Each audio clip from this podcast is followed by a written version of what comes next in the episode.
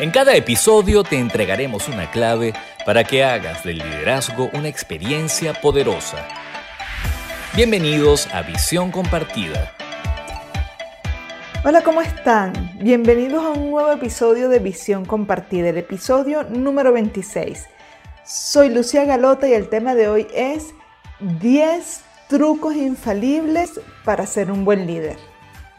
Para comenzar estos 10 trucos, quiero mencionar dos trucos que no están dentro de los 10, pero que no quiero dejarlos pasar. Los he dicho en innumerables episodios, pero aquí quiero mencionarlos, aunque sea mencionarlos superficialmente. El primero es conócete a ti mismo, porque de esa manera tú vas a saber cómo actúas y qué impacto tienes con tu comportamiento en tu entorno. Y eso es muy importante porque así no andas buscando culpables por todos lados cuando algo sale mal, sino que entiendes de qué manera tú creaste esas circunstancias o incluso cuando las cosas salen bien, tú puedes mirar qué fue lo que hiciste y puedes repetir eso que hiciste para volver a crear las mismas circunstancias favorables en este caso. Ese es el primero que no está dentro de los días y el segundo, conoce a tu personal. Es muy importante que tú le dediques tiempo a saber con quién estás trabajando, cuáles son sus habilidades, cuáles son sus competencias, qué necesitan ellos para estar mejor, para desarrollarse mejor, qué necesitan ellos de ti, cómo tú puedes ayudarlos. Entonces, bueno, estas dos recomendaciones, conócete a ti mismo y conoce a tu personal, son, pongamos así, las iniciales, pero no están dentro de los 10 trucos. Empecemos con los 10 trucos. Vamos a nombrar el número 1. Para mí este es muy importante porque he visto con frecuencia a líderes, a jefes, trabajando con personas por quien en su relación sienten resentimiento por cosas que han pasado. Entonces la primera recomendación es no cargues con resentimientos.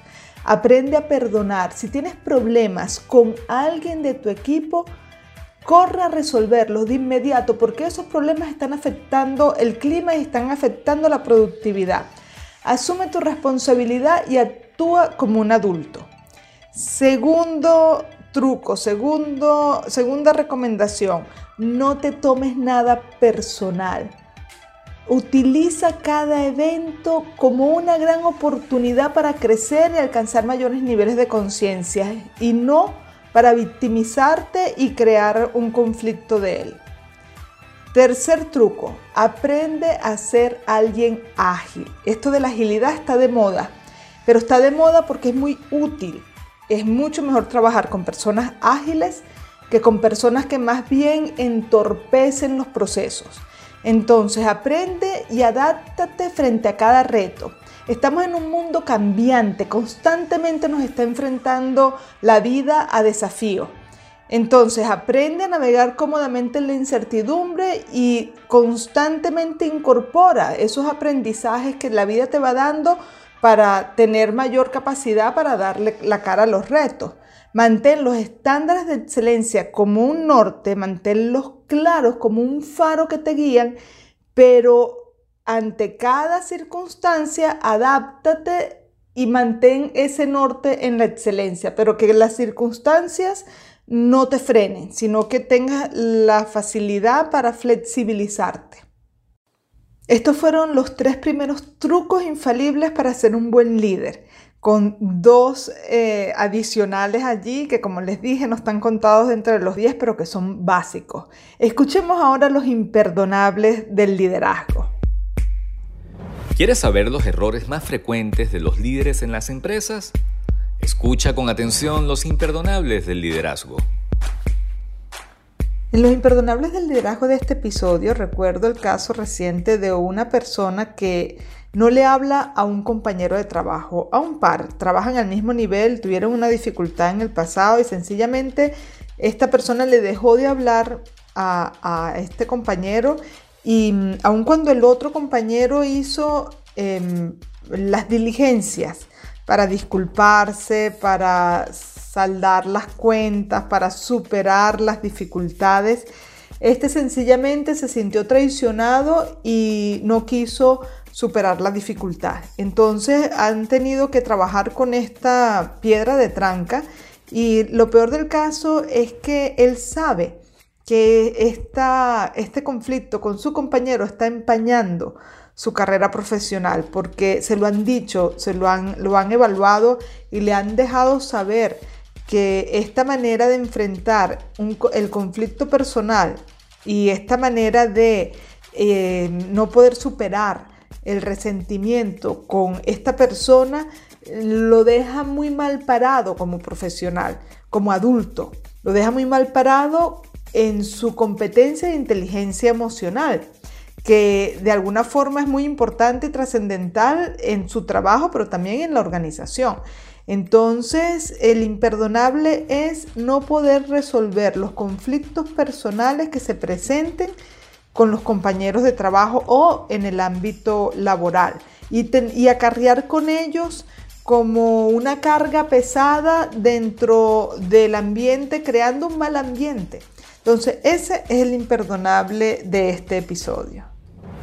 Acabas de oír los imperdonables del liderazgo. Continuemos con los 10 trucos infalibles para ser un buen líder. Vamos por el truco número 4. El truco número cuatro es ser resolutivo. Frente a los desafíos, busca soluciones en vez de quejarte o criticar. En vez de estar pensando que las cosas deberían haber sido de una manera diferente, más bien revisa qué es lo que está pasando, entiende el problema y resuélvelo. El truco número 5 es da el ejemplo. Un líder coherente no tiene que hablar tanto de cómo se deben hacer las cosas. No tiene que hablar tanto para influenciar a su gente. Un líder coherente influencia a su personal y a su entorno a través de su comportamiento. Se comporta de la misma forma en la que le exige al otro comportarse. El truco número 6. Aprende a saber cuándo y qué debes hablar y cuándo y cómo y dónde debes escuchar. La mayoría de los líderes, de los jefes, creen que comunicarse es hablar. La mayoría cree que hablar es mucho mejor que, escuchar y que cuando están hablando se están comunicando. Eso es un mito y es, un, y es falso. Porque Comunicarse es tanto hablar como escuchar de forma estratégica. Hablar cuando hay que hablar y escuchar cuando hay que escuchar. Entonces aprende a escuchar de forma activa y atenta. ¿De qué me estoy, qué me estoy refiriendo con esto? Bueno, parafrasea lo que te dice tu gente cuando lo estás escuchando para que confirmes si de verdad estás comprendiendo lo que te están diciendo. Pídeles que participen, Diles que quieres escuchar sus puntos de vista y opiniones.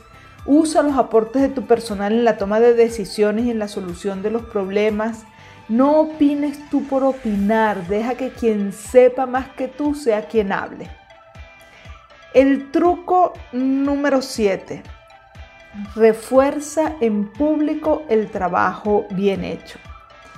Muchas veces se pierde la oportunidad de reforzar a la gente y de decirle lo bien que están haciendo su trabajo. Los jefes tienen en su cabeza muchísimas ideas equivocadas sobre esta acción del líder. Piensan que si les dicen lo bien que lo están haciendo, lo van a echar a perder, pero también piensan que ellos no deberían estarle diciendo a la gente eh, que están haciendo un buen trabajo porque por eso es que se les paga.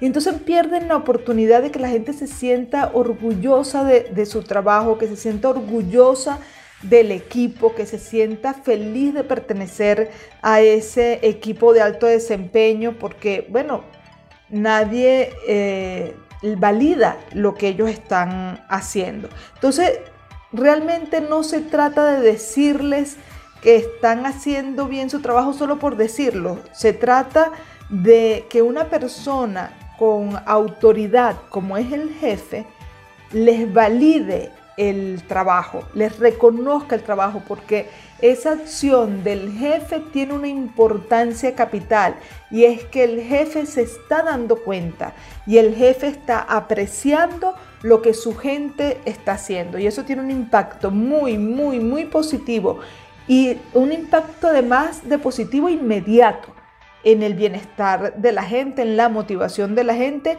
y en las ganas de seguir haciéndolo bien. Entonces no pierdas esa oportunidad que te está dando el entorno cuando la gente está esforzándose en hacer bien su trabajo. Bueno, este fue el truco número 7. Vamos en este momento a escuchar los aciertos del liderazgo. La actitud correcta en el líder produce resultados excelentes. A continuación, los aciertos del liderazgo. Recuerdo un caso de una persona a quien le hacía coaching, que él me decía, cada vez que me voy a reunir con mi jefe, yo no me siento bien llevándole un problema. A mí me parece que eso no habla bien de mí mismo. Yo quiero ir allá llevándole la situación y cómo yo creo que debería resolverse. Es más, me gusta ir allá solamente cuando es necesario ir, si es que, si es que debo conversar con él alguna duda que tengo de la solución que tengo vista. Pero de lo contrario, yo prefiero ser capaz de resolver los problemas que se me presenten. No me veo, decía él, para él era una situación hasta deshonrosa llegarle al jefe con un problema eh, sin plantear posibles soluciones, mínimo por lo menos llevar alguna, alguna solución pensada. Y eso lo hacía em, presentarse delante del jefe con muchas más fortalezas. Él era una persona profesionalmente muy bien vista dentro de la organización porque lo veían como una persona resolutiva. Y aún, esto es muy interesante, y aún cuando él no era jefe, es decir, no tenía personal a su cargo, no supervisaba personal, él era visto como un líder en la ejecución de su trabajo, porque era alguien que era capaz de construir la autonomía, era alguien que tenía una visión muy em, adecuada de, de las responsabilidades que él tenía y de su rol como profesional esa, esa em, convicción que él tenía de que él, su trabajo no era llevarle problemas al jefe, sino llevarle las soluciones, era algo que agilizaba el trabajo de todo el mundo. Acabas de oír los aciertos del liderazgo. Ya hemos dicho siete de los diez trucos infalibles para ser un buen líder. Nos quedan los últimos tres. Estos trucos tienen la facultad de que si tú escoges el truco adecuado en el momento adecuado, tú vas a poder eh, eh, demostrar habilidades en el liderazgo. Entonces, aprende a usarlos, practica con ellos, equivócate, no importa, para eso estamos, estamos aprendiendo, todos en la vida estamos aprendiendo. Por cierto, de eso va el siguiente, el siguiente truco, el truco número 8, jamás, jamás corrijas en público, corrige en privado y utiliza los errores que las personas hayan cometido para impulsar el aprendizaje. Tú como líder tienes que aprender a crear un ambiente amable en donde los errores estén controlados pero permitidos. Es imposible una vida sin equivocarnos, en cualquiera sea el ámbito de la vida. Siempre cuando estamos arriesgándonos, tomando decisiones, aprendiendo, va a existir la posibilidad de equivocarnos. Entonces, crea ese ambiente amable en donde si la persona se equivoca, se puedan utilizar esos errores para el aprendizaje y también deja el ejemplo, bueno, de qué hacer con los errores. Los errores hay que solventarlos, de los errores hay que aprender, los errores hay que corregirlos. Lo que no podemos hacer con los errores es humillar a la gente, es em, eh, castrar a las personas, es generar miedo para que la persona entonces no tome más riesgos porque el ambiente es muy castigador frente a las equivocaciones. Más bien integra los errores y dale un trato amable para que sean una palanca para el aprendizaje. El truco número 9. Celebra los éxitos con tu gente. No, pase, no, no, no, no te des el lujo de pasar por alto las ocasiones para celebrar. Utiliza más bien esas ocasiones para aprovecharlas mira, te sirven para muchas cosas, para integrar al equipo, para conocer mejor a tu, a tu personal, para que ellos se conozcan mejor entre sí, para reforzar el trabajo bien hecho, para generar motivación. En fin, el celebrar los éxitos tiene muchísimo impacto positivo en tu equipo y en el ambiente laboral. Y el último, el último truco es mantén tus puertas abiertas para recibir a tu personal. Vuélvete accesible para tu gente, que ellos sepan que cuentan contigo, de verdad, que sientan esa confianza de acercarse a ti cuando ellos lo estén necesitando. Es importante que puedas distinguir esta diferencia, la diferencia entre estar encima de ellos como un micromanagement que es más bien, y de eso hablé en, el episodio pasado, que es más bien contraproducente en muchos momentos a poder estar disponibles para ellos. Déjales saber que estás allí para cuando ellos te necesiten. Siembra la confianza para que se acerquen a ti, incluso, y esto es muy, muy importante, en los momentos de alta vulnerabilidad.